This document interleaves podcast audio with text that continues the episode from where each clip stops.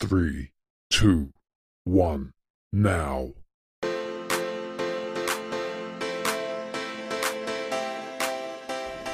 Bienvenidos a Marqueteate Ya. El día de hoy nos acompaña Adolfo Flores. Adolfo es economista, consultor de calidad educacional, profesor de marketing, especialista en narrativa transmedia y también especialista en música. En este episodio vamos a comentar con Adolfo toda esta polémica que se ha dado debido a la canción de Shakira y Bizarrap y estas sutiles menciones de algunas marcas muy populares. Vamos a ver que esta situación es una clara muestra del cambio que se vive en la comunicación y el marketing en los últimos años. Bienvenido, Adolfo, ¿cómo estás? ¿Cómo estás, amiga? ¿Qué tal? Después de tanto tiempo escuchándote por este medio, la verdad que muy contento de estar invitado en tu programa. Y bueno, aquí para opinar, para poder dialogar sobre esta, este fenómeno musical que justamente ha involucrado marcas, ha involucrado eh, personas, una serie de cosas que de alguna manera pues vale, vale la pena pues el análisis. Exactamente. Y bueno, más allá de, de, los pormenores entre esta pareja, vamos a enfocarnos en el tema de marketing y de una vez vamos al grano. Un poco como para contextualizar. Eh, Shakira sacó esta canción eh, junto con Bizarrap haciendo referencia a su pareja o su expareja. Y se mencionaron muchas marcas, ¿no? Rolex, Ferrari, Casio, Twingo, Renault. ¿Cuál crees tú eh, que ha sido el impacto comercial, marquetero para, para Casio? Ha sido aparentemente el más afectado, la marca más afectada. Claro, mira, eh, hay un tema que es muy importante, el, que tenemos que hablar sobre el contexto de todo esto, ¿no? Eh, algo de métricas que muy, muy tenemos que tener presente, ¿no? Solamente en 24 horas de haber emitido el, el tema musical, ¿no? Esta artista, ya habían 64 millones de personas en el mundo entero que habían escuchado este tema, ¿no? Y más de 14 millones de personas, por ejemplo, en esta plataforma como Spotify, ¿no? Entonces, solamente en 24 horas había un movimiento muy grande que expuso a estas marcas, ¿no? Marcas que de alguna manera tienen una importancia en ciertos mercados latinoamericanos, porque como el caso de Casio, una marca muy ochentera, ¿no? Por un lado, de mucha recordación, que rompió esquemas dentro de la industria eh, justamente de reloj y que la utilizó como narrativa dentro de la canción, ¿no? Este, Shakira y, y Bizarrap, ¿ok? Porque son socios en, esta, en este tema, para dar a entender justamente que es la contraparte, ¿no? De alguna marca más lujosa, ¿no? Como el caso Rolex, ¿no? Entonces, había un afán comparativo entre Casio y Rolex. Y aquí las marcas de alguna manera buscaron la oportunidad, ¿no? Porque el sentir de la canción, de la letra, como que despreciaba a la persona por, exagerando de repente, ¿no? Dado que Casio está vinculado a público masivo, está vinculado a ser más económico, mientras que Rolex está vinculado a un público más exclusivo, un público mucho más, este, que tiene ciertos recursos que puede comprarlo, ¿no? Sin embargo, la oportunidad fueron para ambas marcas. ¿Ok? E, y estas marcas aprovecharon esta circunstancia y se formó, como un fenómeno cultural en el mundo, ¿no? Porque todos hablaban de Casio, generaciones que nunca conocieron esa marca, probablemente. Estamos hablando de marcas de, que nacen en una generación híbrida, ¿no? Como la generación X.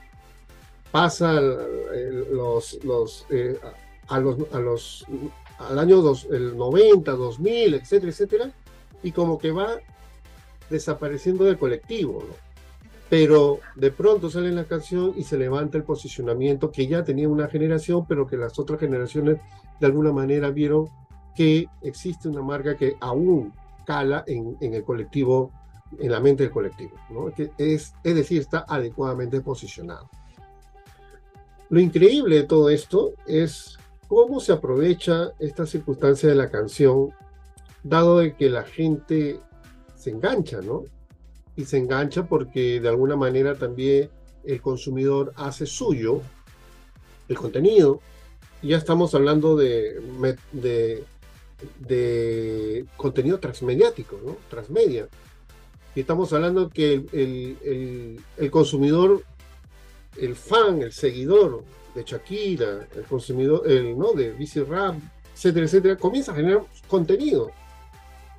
Y comienza a generar contenido en diversas plataformas digitales donde hace mención también de la marca.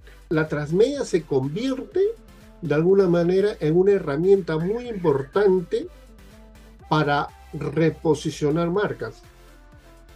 Porque ¿quién es el, actor principal? Ya no se convierte Shakira, ya no es Vicerrap, ya no, ya no es este, eh, ¿cómo se llama? Piqué. Que ojo, ¿ah? recuerda que cada uno de ellos tiene un público diferente. ¿ah?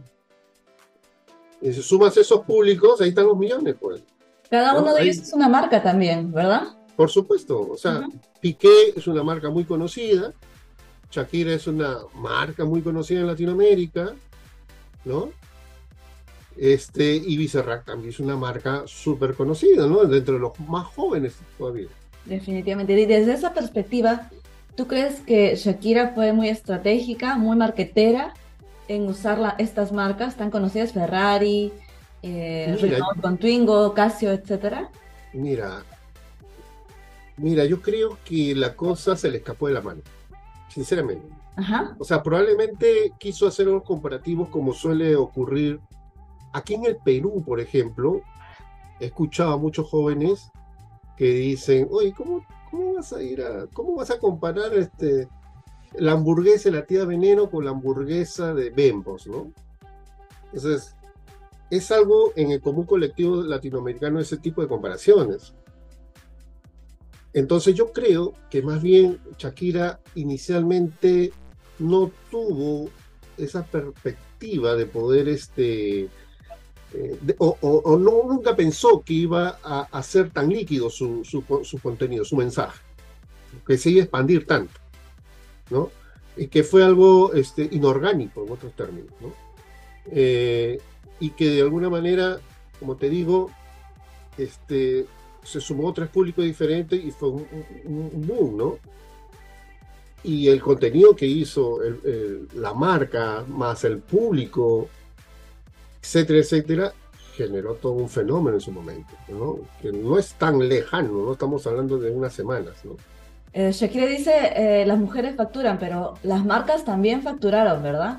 Vimos que Casio en una de sus publicaciones de Instagram sacó una foto de, uno de sus relojes, relojes Casio más icónicos y decía el, eh, el copy, nos encanta, nos encanta que esto nos salpique. Team Casio, un hashtag Team Casio. ¿Qué opinas de esta reacción? Bueno, e, eso es, esa es una reacción de marketing que se debe hacer buscando la oportunidad y el sentido de la comunicación de una manera muy positiva ante esta eventualidad, ¿no? ante esta canción que tomó una resonancia en todo el mundo. ¿no? Aprovecha esa circunstancia, sácale partida de una manera muy positiva y vas a lograr algo que supuestamente lo que te iba a costar, probablemente una campaña de marketing integral, ¿no? Prácticamente pues te lo regaló este, y, Shakira, ¿no? O sea, te, regaló millones de millones de, dólares. Un regalito, ¿verdad? Por supuesto.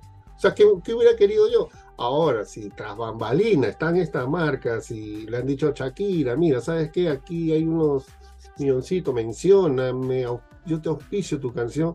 Bueno, de eso no podemos. No lo podemos saber, ¿no? Pero ¿es posible o no es posible, Adolfo? Todo es posible en este mundo, ¿eh? O sea, todo es posible, así que. Y en el mundo de las marcas, más aún. Claro, en el mundo de la publicidad hay muchas cosas que no se dicen, ¿no? Y hay muchas cosas que se hacen también, ¿no? Muchos acuerdos bajo la mesa, ¿verdad? Claro, que no es, no es, no es, no es, o sea, no es un tema ético, ¿no? O sea, o antiético, ¿no?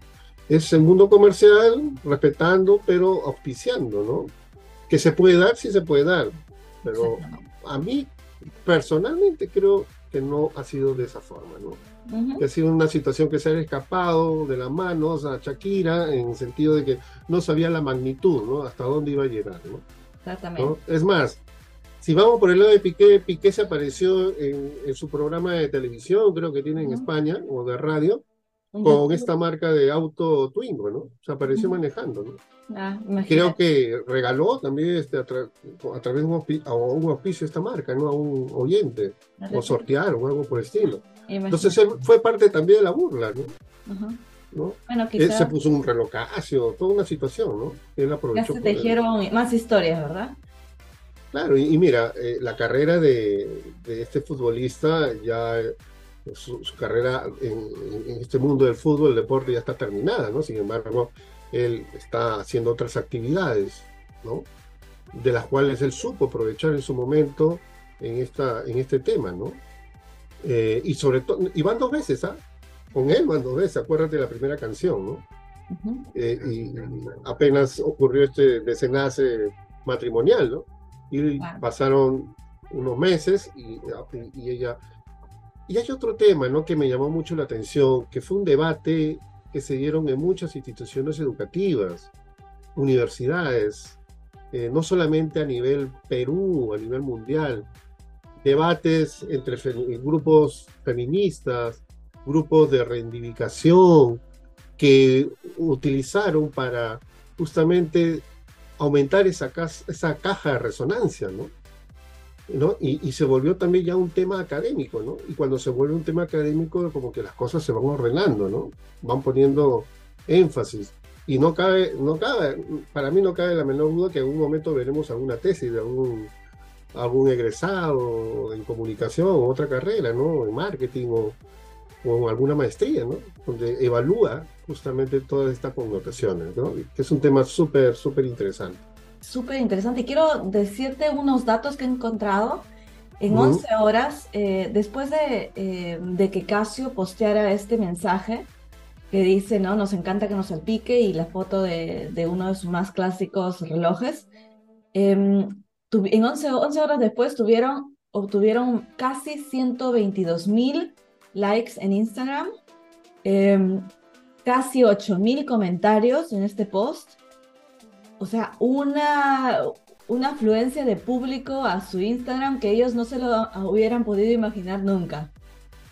Y mira, sin contar de repente la estadística de, de lo que replica el consumidor, ¿no? Que lo que pones, o sea, y eso ya es niveles de, de que de un inicio, ¿no? A lo que muchos marqueteros digitales denomina el engagement, ¿no? que te vas enganchando conforme tú vas encontrando contenido que es de importancia en ese momento. ¿no? Y se va viralizando justamente si yo pongo contenido en mis redes sociales propias y así por el estilo. ¿no? Eso también se puede medir, obviamente, ¿no? Sería interesante tener esa data, ¿no? Pero, como te digo, eso tiene un efecto también muy poderoso, ¿no? La viralización, ¿verdad? Em, ¿Tú crees que esta es la mejor respuesta que Casio ha podido tener? Bueno, Casio y Renault también han respondido. ¿Tú crees que esta es la mejor respuesta que han podido, que han podido tener? Esta, tratarlo de forma un poco jocosa, un poco ay, graciosa y, tratar de enganchar con el público objetivo. ¿Crees que esta ha sido la mejor manera? ¿Cuál hubiese sido la mejor manera de... Es, es difícil, ¿sabes por qué? Creo que es difícil eh, buscar una respuesta, ¿no? Dado que como que tú estás caminando en la calle y te cae una pelota en la cabeza, ¿no? Tú reaccionas, ¿no? Y das un mensaje, ¿no? Es algo, algo parecido que le ha pasado a Casio. Casio de repente estaba caminando vagamente en el mercado sin conocer y le cayó muy de casualidad esa, esa, esa pelota en la cabeza y con eso hizo un gol, inclusive, ¿no? Un chanfle, como dice en mi época, ¿no? De cabeza, un gol de cabeza. Un gol de cabeza sin querer queriendo. Sin querer queriendo. Eh, eh, y reaccionó. Y su reacción en ese momento, obviamente, fue muy rápido, fue muy este, efectiva, ¿sí? Pero si nos ponemos del otro lado, que hubiera sido planificado, que, que para mí es difícil decirlo, pero si hubiera sido planificado probablemente hubiera sido mucho mejor, ¿no? Porque hubiera, hubiera tenido todo un plan comunicacional para sus distintos públicos, por lo menos estos tres distintos públicos, ¿no? Que, hemos, este, que, hemos este, hablado, ¿no? Sí. Entonces el efecto probablemente hubiera sido mucho mejor. Pero dada la circunstancia de la casualidad y dada la circunstancia de que tiene que actuar ya y, y en el momento preciso, Yo creo que fue lo mejor que pudo hacer en ese momento. Entonces, entiendo que en este caso la rapidez es lo más importante. Claro, la rapidez y el buen sentido de la comunicación. Y el buen si sentido. tú actúas rápido, con buen sentido de la comunicación, vas a tener ese, esa opinión no muy positiva por parte de, las diferentes audiencias. Porque también si tú actuabas rápido y no había una comunicación muy efectiva en el caso, de repente iba a tener más detractores que, que, ¿cómo se llama? Que, que personas justamente que disfrutaron del contenido. Y eso podía estar, ser adverso a la marca. Y ahí se podría haber generado, ¿por qué no?, ya una crisis de marca, ¿no? Ya estamos bien, llegando a niveles inclusive, pues, ¿no?, de, de, reputación de marca, ¿por qué no? Entonces, ahí juega un papel importante el área de marketing, juega un papel importante el área de marketing eh, digital, los, los que manejan los community management, ¿no? Todos ellos para visualizar de una manera muy rápida y efectiva qué cosas iban a comunicar a raíz de esta gran oportunidad que se les presenta. Una última pregunta, Adolfo. Muy interesante los puntos que estás tocando. Pero ¿qué hacemos si somos emprendedores no somos Casio, no somos Ferrari, no somos Rolex, somos emprendedores. ¿Podemos aprovechar este, este trend, esta situación? yo creo que sí, ¿no?